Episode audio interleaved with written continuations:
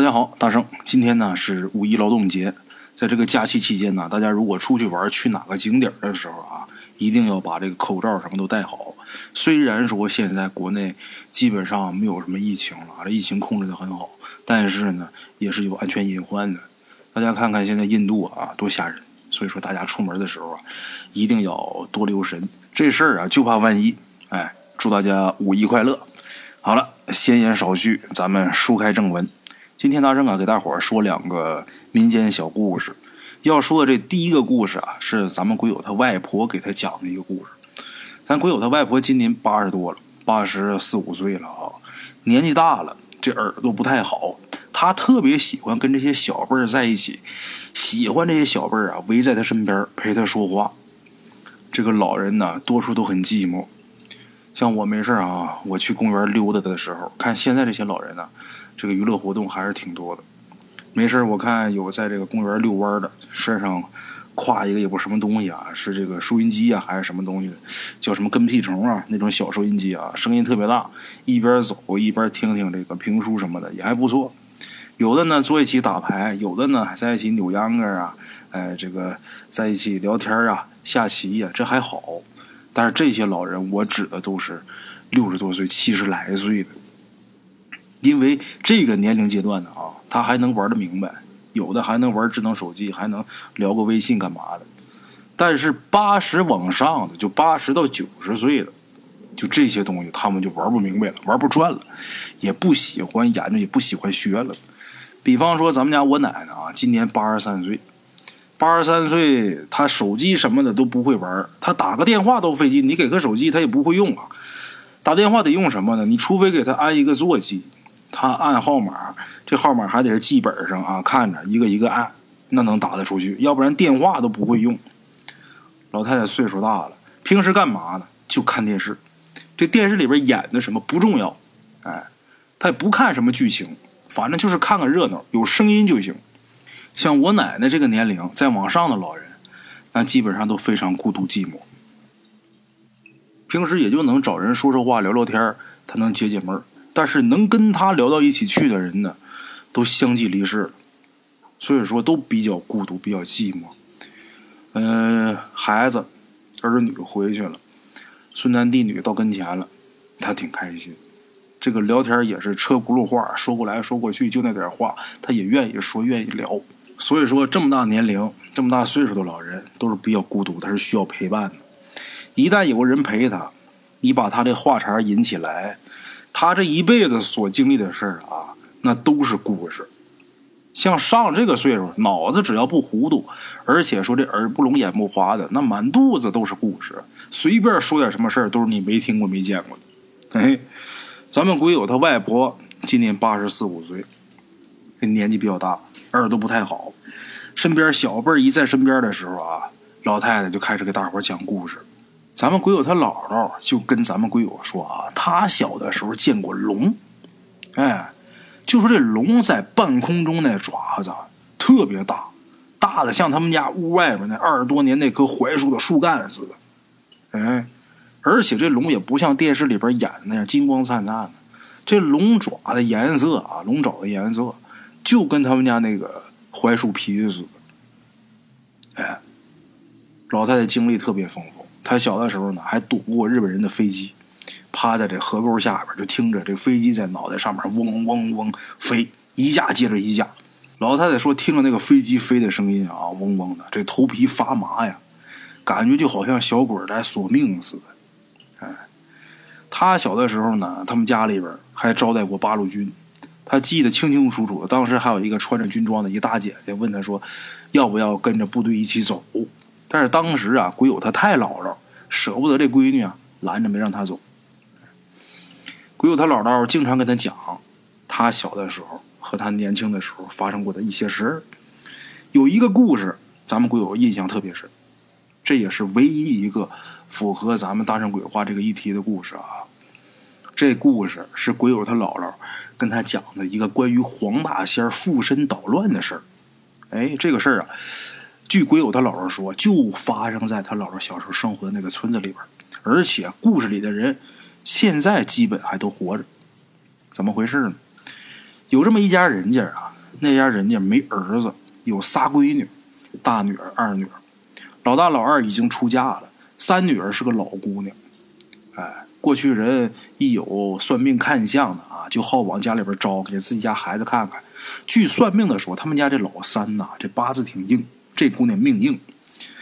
那年头都穷，家家户户养两只鸡，下了蛋自己不舍得吃，留着干嘛呢？换一点油盐吃。故事里边这家人家也不例外，家里边养了三只鸡。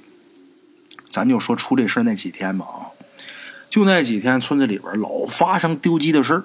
哎，有这么一天晚上呢，那家那老太太呀，就听这个院子里边这鸡呀叫的特别凄厉。一听这鸡叫的声音，就知道不好，准是有什么东西闹这个鸡窝。这老太太心里边咯噔一下，心说这偷鸡贼呀，偷到咱们家。这段时间咱们村老丢鸡呀，这不行，得出去看看去。出去看的时候，正赶上看见一只老母鸡，也不知被什么东西从打他们家那个墙洞，有这猫洞、狗洞那地方啊，往出拽。这会儿正拽出半个身子，还有一半在院子里边呢。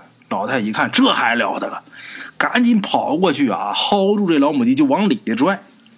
这外边往外抻，老太太就往里边拽。后来老太太一咬牙一用力，把这鸡就给捞回院子里边。哎，这鸡还没事倒是掉了不少的毛。可是鸡没死。可是第二天呢，就出事儿就这个往回拽鸡这老太太呀，就被这黄大仙上身了。哎，上身之后就哭天喊地的说要吃鸡。这种事儿很快在村子里边就传开了。大伙儿一听说谁家谁谁谁上神了啊，大伙儿都去看热闹去。然后这黄大仙一看来这么多人啊，那就人来疯了。哎，一看人多了，就开始啃着鸡腿开始讲故事。说的是什么呢？就说这个村里边鸡毛蒜皮那些事儿。谁谁谁家那小孩长得真好看呐！哎呦，看了我就喜欢。还有那谁家那个白胡子那老头哎呦，看着有福气呀啊！还有老那谁家那小那谁那媳妇儿，总偷嘴，他偷吃肉，我都看见好几回了。嘿嘿，就说这些事儿，哎，家不长里不短的。他最爱讲的呀，就是他讲他偷鸡的故事。就这黄鼠狼附到人身上之后啊，讲他偷鸡的故事。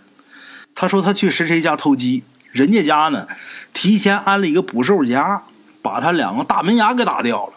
一边说还一边直委屈。你看他家兔子损，我就去偷个鸡吃，他提前下个夹子，把我俩大门牙都给削掉了。他还挺委屈。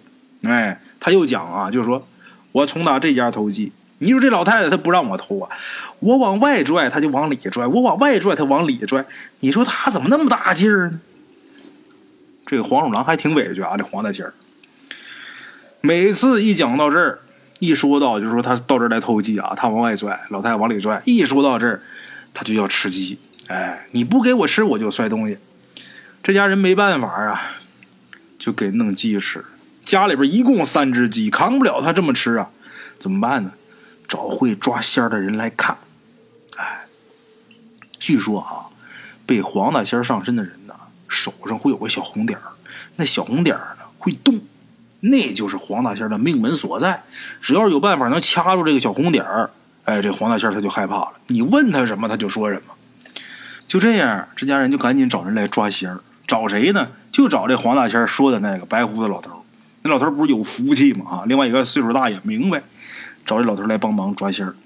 咱们闲话少说啊，老头来了就把这仙儿给摁住了，哎，给摁住就问他：“你藏在哪儿上的身？”据说这个黄鼠狼上身以后啊，他本来这个真身就僵了，就他本来那个身体就僵了，所以呢，他得把这身体给藏起来。这老头就问他：“你藏在哪儿上的身？”这黄大仙吃疼啊，就说我藏在哪哪哪那个破房子的烟囱里边。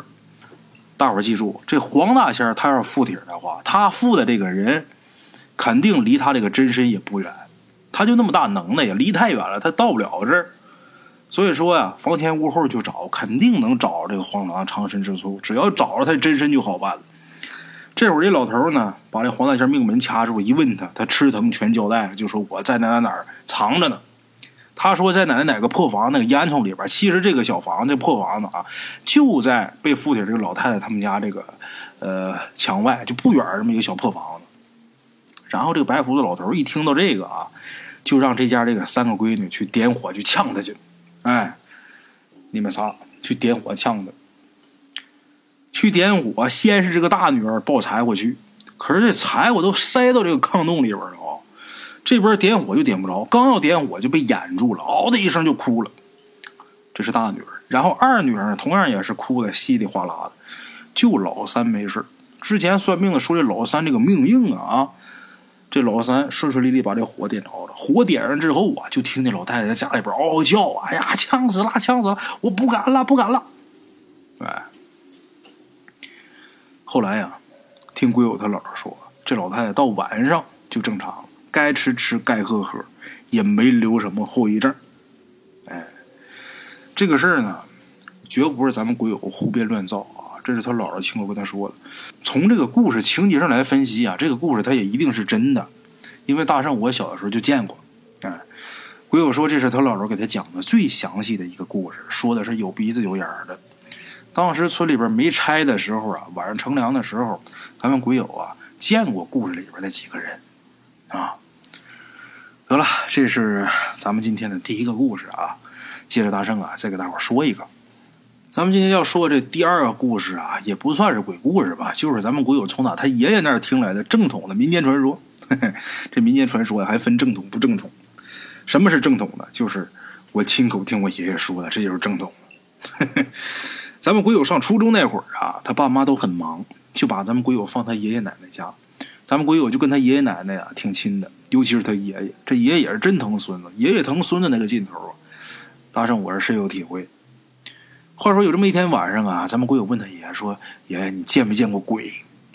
他爷爷跟他说：“啊，鬼我倒是没见过，但是肯定是有鬼神一说。”因为我见过很诡异的事儿，哎，这故事可就开始了。鬼友他爷爷说呀，他小的时候啊，隔壁村有那么一处坟地，这坟地的正中央位置有一棵树，这树啊不寻常。咱们鬼友他爷爷管这棵树叫木龙树。为什么这么说呢？为什么叫木龙树呢？因为这棵树长得很奇特，在树干中间。长出一个木疙瘩，偏偏这木疙瘩长得有鼻子、有眼有嘴的。最不可思议的是啊，这个头上还有两个角，鼻子、眼睛、嘴，两个角，这些都是对称长出来的。咱们鬼友听他爷爷说完之后啊，就挺慌的。为什么？他爷爷呀是木匠，干了一辈子木匠活那可谓是阅木无数啊。但是那棵木龙树，他爷爷也说不上来那棵树是什么树。为什么呢？一来那会儿他爷爷年龄太小，十几岁的时候碰上文化大革命，那棵树就被人用拖拉机给拔走了。再想去判断是什么树，不行了。二来呢，那棵树在咱们鬼友他爷爷看见的时候，已经是一棵死树了，就光剩下光秃秃的树干和树枝了。令人匪夷所思的是，这棵树的眼睛还是闭着的。鬼友他爷爷小的时候也问过老人这棵树的来历。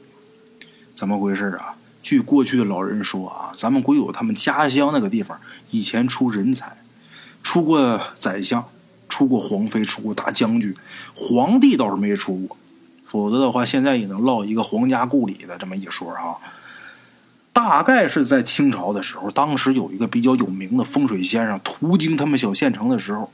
一番猛如虎的操作之后，就告诉咱们鬼友那个县的县令，就说呀，咱们鬼友他们那个村隔壁村有一处庄稼地，那地方适合做坟地，谁家老人要是埋到那儿了，他们家后代啊，或许能出一个人才，甚至说很有可能出一个有皇室气运的人。好家伙，这消息可了不得呀！这县令大人这嘴上也是没个把门的。有那么一次酒过三巡之后，这消息啊不胫而走，这下广大穷苦百姓可乐翻天了啊！据说那会儿只要谁家有老人去世了，那就会敲锣打鼓的把老人埋到那片庄稼地里去，日盼夜盼家里边赶紧出一个能升官发财的孩子，或者说能出一个当皇上的。好嘛，于是乎，不到几年时间，咱们鬼友他们那个村包括附近几个村只要家里边有老人去世，就往那儿埋，直接就把那片庄稼地变成公共墓地了，那效果是相当的壮观了。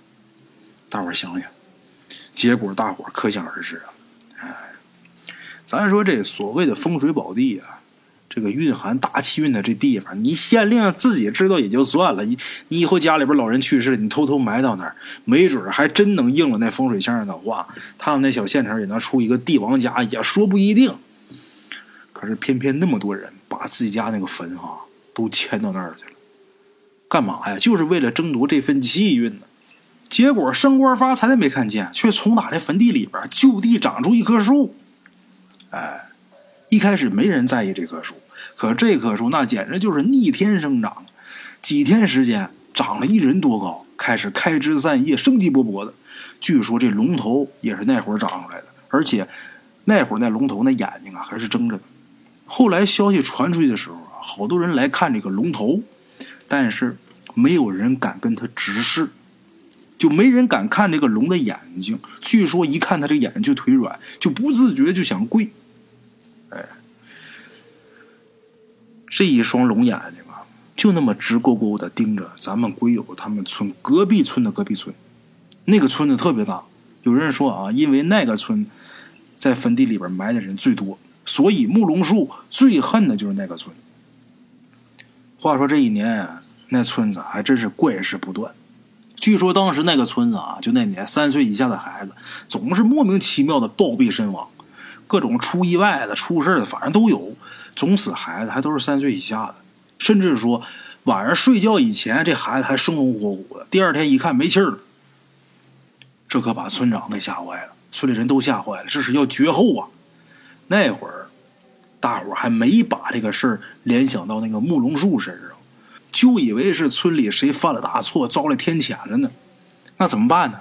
全村烧香拜佛，可是烧香拜佛不管用啊，迟迟不见效。眼看村里的孩子死的越来越多呀，没办法，村长带人去一些村子里边求大仙儿。这些大仙儿啊来了之后，他们的这些反应啊如出一辙。来村里这些大仙儿啊，连夜都不敢过，就赶紧跑了。这些大仙儿都告诉村长，就说呀，他们村犯的不是什么蛇仙、狐仙、黄鼠狼，他们村犯了龙脉了。龙啊，那可是仙界的大佬啊，谁也惹不起呀。村长一听这大仙这么说，他也不是糊涂人，他真是糊涂人，他也当不了村长。哎，一听大仙都这么说，他就知道应该是木龙树那儿出了问题。可是呢，他也不敢带人砍树，那可是龙啊！神话传说里边龙王爷，谁敢跟他作对呀？就明知道是那儿有问题，也不敢动这棵树。那事儿得怎么解决呢？村长听说隔壁县有高人，赶紧连夜往隔壁县城去找高人指点。这村长也不好当啊，也挺难。据说这位高人了不起，曾经啊给朝廷做过事老了以后告老还乡，啊，有能耐。咱们简言结说啊，这位村长几经辗转找着这位高人，告知高人他们村发生的这个情况。这高人听完之后，二话不说，带着家伙事儿哈，跟村长一起就来到了他们县。等到了这个木龙树所在的这个地方，这高人看完之后，随后让村长找石匠做了两个石龟。这两个石龟呀，叫碧玺。哎，这俩大石龟后背上还驮着石碑，王八驮石碑嘛，这是碧玺。做两个碧玺，驮着大碑。哎，把这两个龙龟呀，就放在这个木龙树的跟前。这石龟这眼睛就盯着木龙树的眼睛。说到这儿啊，大伙脑补一下这个画面，挺有意思的。大眼瞪小眼儿，哎，你不是往那村里看吗？那俩龟在这挡着，这石龟后背上驮着碑，就把你这俩眼睛给你挡住。最后呢，过了三天三夜，这慕容树瞎了。大伙没听错啊！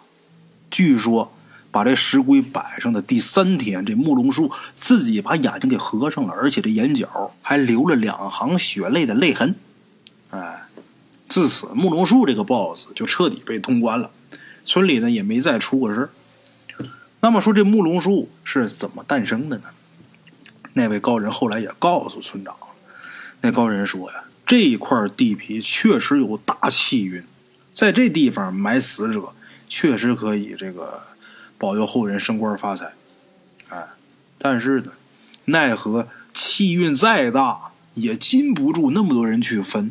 本来老天爷呀，在这埋下龙气，这股龙气呢，想找一户适合的人家发光发热。可是这么多人争他这气运。那人埋那么多，这龙气渐渐就被吸干了呀。所以呢，最后这龙气成了怨气，硬生生的憋出一棵木龙树。从这儿能看得出来哈，这贪心确实是可怕。那些想通过自己去世老人给自己家里带来好运的人呢，应该收拾这个贪心。世界上哪有那么多好事不努力就能天降鸿运？哎。这个故事的真实性，从咱们鬼友初中开始，呃，到现在，咱们鬼友几乎每年都会跟他爷爷就提到这个话题。后来咱们鬼友啊，还去找过他奶奶、姥姥、姥爷这些长辈去问，所有老人都说确实有那么一棵树。不过可惜的是，那棵树在文化大革命那场运动当中被毁了。如果那棵树还在的话，如果一直能留到今天的话，没准啊。会被放到这个博物馆里边珍藏，这了不得呀！这是帝王气运变成的树啊，想一想挺有意思啊。